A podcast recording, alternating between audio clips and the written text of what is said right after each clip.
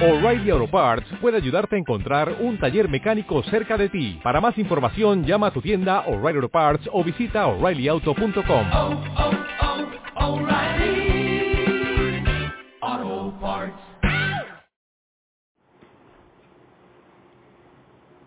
Hola, buenos días desde La Habana. Soy Joanny Sánchez y estoy aquí en este miércoles, el mismísimo centro de la semana y además una jornada que ha amanecido soleada y muy, muy calurosa aquí en la capital cubana, así que voy a aprovechar y abrir de par en par esta ventana 14 para asomarme e invitarlos a todos ustedes, claro está, a que se asomen junto a mí a los temas y las noticias más importantes de este 10 de junio de 2020 aquí en Cuba. Hoy voy a comenzar con una cuestión que me han recomendado tratar varios de los oyentes de este podcast y tiene que ver con la necesidad, con la urgencia de contar con el derecho a importar y exportar comercialmente y sin restricciones como una clave, como un paso fundamental para la recuperación económica en este país.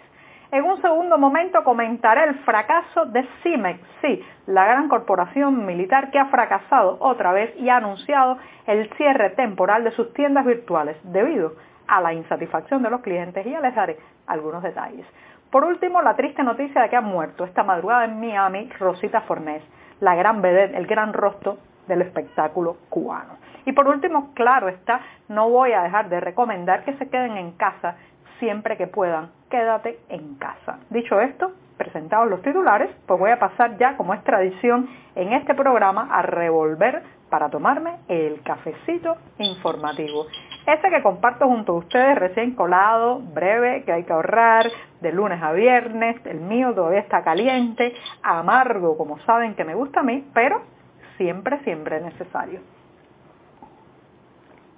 Después de este primer sorbito del día, muy necesario cuando se está en medio de la semana informativa, les recuerdo que pueden ampliar muchos de estos temas y la mayor parte de estas noticias en las páginas del diario digital 14ymedio.com que hacemos desde dentro de Cuba. Si además quiere acceder a nuestro sitio desde los servidores nacionales, pues ya sabe, tendrá que usar un proxy anónimo o un servicio de VPN para saltarse la censura. Dicho esto, me voy con la primera cuestión que ya les he adelantado. Está relacionado con un tema recurrente en estos días de desabastecimiento, de carestía, de que se pierden muchos productos y otros pasan a estar racionados. Hay una cuestión, hay una eh, afirmación que se escucha mucho en las largas colas, en las filas, eh, en boca también de los emprendedores y tiene que ver con la necesidad de que las autoridades cubanas flexibilicen las posibilidades para importar recursos cuanto antes y en un plazo corto de tiempo a esta isla. Por ejemplo, ayer me encontraba con un vecino que tiene un pequeño negocio de venta de alimentos, pizza, sándwich, y él eh, pues ha sido muy golpeado con esta pandemia, como todos los negocios y emprendimientos privados en Cuba y en otras partes del mundo, y eh, me decía que su hermano, que vive en Estados Unidos, estaba dispuesto a ayudarlo enviándole ingredientes, enviándole recursos, enviándole mercancía para renovar, reformar su pequeño local y así, así poder relanzar el negocio una vez que pues disminuya el impacto de la pandemia en Cuba. Pero su hermano se encuentra ante un problema, aunque tenga los recursos, aunque tenga el dinero, aunque quisiera enviarle un container lleno de mesas, sillas y una serie de equipos para eh, su cafetería, pues no puede porque simplemente el derecho a importar eh, como, eh, con carácter comercial no es algo que tengamos, no es un derecho que nos esté dado a los cubanos. Incluso la exportación comercial para los que tienen o producen algún tipo de mercancía atractiva en el mercado internacional tampoco es posible. Justamente hace cuatro años la oficialista Asociación Nacional de Agricultores Pequeños, conocida por sus siglas ANAP, y que debería, en teoría, representar a los campesinos de este país frente al poder, pero en realidad hace todo lo contrario. Es una polea de transmisión del poder hacia los agricultores. Bueno, pues la ANAP protagonizó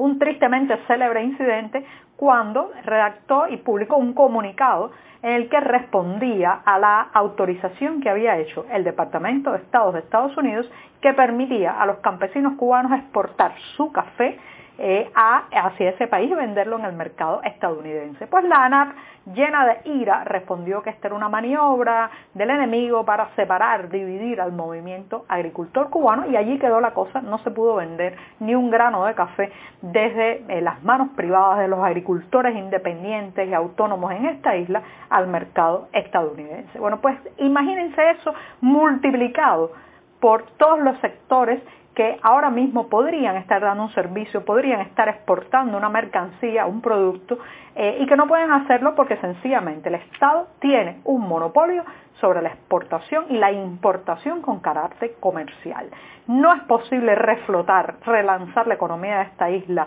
eh, volver a cierta normalidad o aspirar a tener cierta prosperidad si sigue existiendo ese monopolio estatal sobre la importación comercial eh, y la exportación comercial también. Entonces, cuando uno ve ahora mismo en esas colas y en esas filas gente que dice, yo tendría la capacidad de que un pariente me envíe recursos y eso ayudaría, aliviaría la situación de muchas familias, pero bueno, pues ya sabemos lo que ocurre, las restricciones, las prohibiciones absurdas, la camisa de fuerza sobre la economía cubana ahora mismo impide prácticamente que eso ocurra. Sí, se importa, pero con carácter personal, eh, valijas, maletas y ahora mismo pues con todo el tema de los vuelos, el cierre de las fronteras, eso está bastante limitado. Entonces, ¿hasta cuándo? El oficialismo cubano va a mantener el monopolio y también las draconianas restricciones a la importación en esta isla en aras, en aras de monopolizar, mantener, controlar y también supuestamente de evitar las diferencias sociales. Si ya todos de todas formas estamos bien diferenciados, por un lado los que tenemos que hacer cola para comer, los que tenemos que esperar larguísimas horas para encontrar alimentos y una élite que, bueno, pues hace mucho tiempo ni siquiera camina por las calles. Así que eh, la importación, reitero, y exportación, el derecho a hacerlo con carácter comercial y en las manos de los emprendedores es sin duda uno de los necesarios pilares de la recuperación económica en esta isla. Lo demás, lo demás, bueno, ya sabemos que es la prolongación de la miseria, la prolongación de la necesidad. Bueno, he terminado el primer tema, me voy a dar otro sorbito de café para seguir con la segunda cuestión del día, ya después de este buchito que me da más energía todavía, pues les cuento que CIMEX, sí, el gran conglomerado militar, eh, pues ha cerrado todas sus tiendas virtuales, el correo electrónico que hace unas semanas anunció a bombo y platillo debido a la insatisfacción de los clientes. Señoras y señores, esto se dice y no se cree. El todopoderoso Estado y su corporación CIMEX no ha podido organizar unas tiendas virtuales para que a la gente le lleguen productos que no tienen nada de lujo, son salchichas, aceite vegetal, granos, arroz, eh, bueno, pues no ha podido. Ha sido un desastre en este podcast. Hemos comentado en varias ocasiones el fracaso del, correo, del comercio electrónico, perdón, eh, que ha intentado impulsar el oficialismo cubano para evitar que la gente eh, pues haga largas colas, salga más a la calle en estos tiempos de confinamiento recomendable y recomendado. En, en realidad lo que ha pasado es todo lo contrario. El correo electrónico y estas tiendas virtuales han funcionado tan mal que la gente en muchos casos se ha quedado esperando por semanas que le lleven la mercancía a sus casas o ha tenido que hacer larguísimas colas para recoger los productos que compraron en, en las tiendas físicamente. O sea, al final si la idea era evitar las aglomeraciones, evitar que la gente tuviera que salir de su vivienda, pues eso poco se ha evitado. Además, las quejas de mercancía cobrada, no entregada, de productos que fueron sustituidos después de comprar porque ya no había en existencia el alimento seleccionado online por el cliente. Bueno, esas historias son muchísimas y muchísimas. Ahora yo me pregunto, ¿cómo es posible que pequeños negocios y pequeños emprendimientos eh, privados, claro está, están ofreciendo alimentos y productos que los familiares eh, pueden comprar desde el extranjero a sus parientes en la isla y se le entrega de manera puntual, se le entrega al día, se le entrega completo, así hay varios ejemplos de eh, lugares que venden alimentos procesados, comidas, cenas por el Día de las Madres, cenas por el Día de los Padres y funciona. Entonces, ¿cómo el pequeño, el pequeño negocio puede lograrlo y CIMEX, el gran elefante de la corporación militar cubana, no puede hacer funcionar unas tiendas virtuales. Esto es el colmo de la ineficiencia y claro está la respuesta, ya ustedes las conocen, esta respuesta está en el centralismo, en la ineficiencia, en la desidia, en el desvío de recursos y en todas esas palabras que podemos poner a continuación y que representan, eh, bueno, pues nada, la incapacidad